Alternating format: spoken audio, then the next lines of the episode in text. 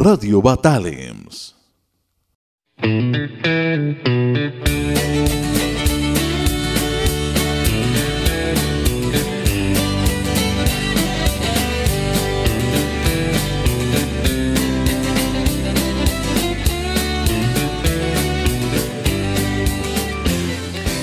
the Old West, there is a neighborhood far away. There lies a ranch, a ranch of cowboys. They were celebrating. Some eat, some drink, while others fire their guns. Suddenly appears a beautiful bartender. Everyone was amazed by how beautiful she is, and a cowboy shouted, You keep saying you got something for me. But after certain you say you do. Bring me a beer, Miss Beautiful. You be looking The bartender approached him, and the room felt silent. The lady with the soft voice said, How can I help you, gentlemen? One of them said, Bring me a jar of beer.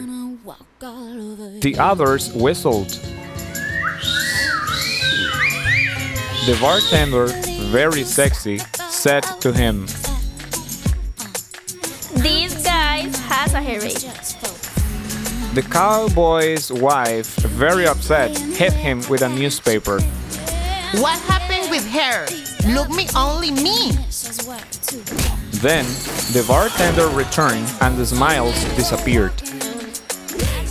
She said to the other bartender, I won't serve that table.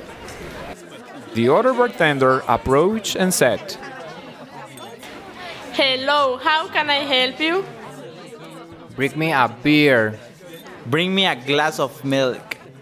And me, another bartender, please. All men laughed and whistled.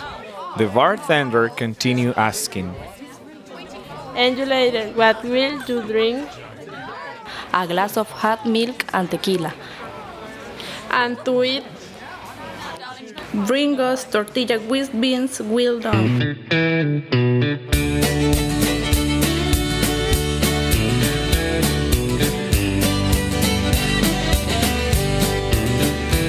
Meanwhile, others yelled, others whistled, others celebrated, singing and dancing. In the bar, everything was joy, but that night, during the celebration, some bandits on horses arrived.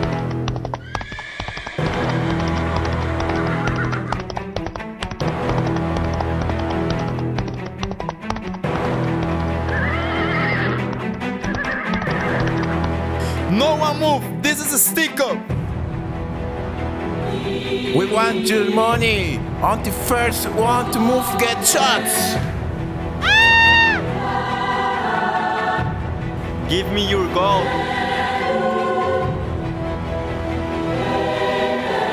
No, this is mine. Well, then die. No, my husband, no. An annoying cowboy was the first one to be tied up, followed by her beautiful lady.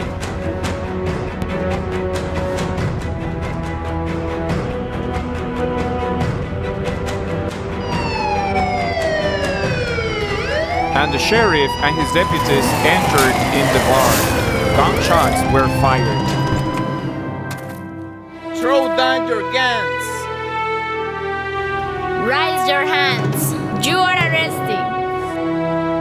That way, one more time, the law of the West won. Radio Batallas, Radio Batallas,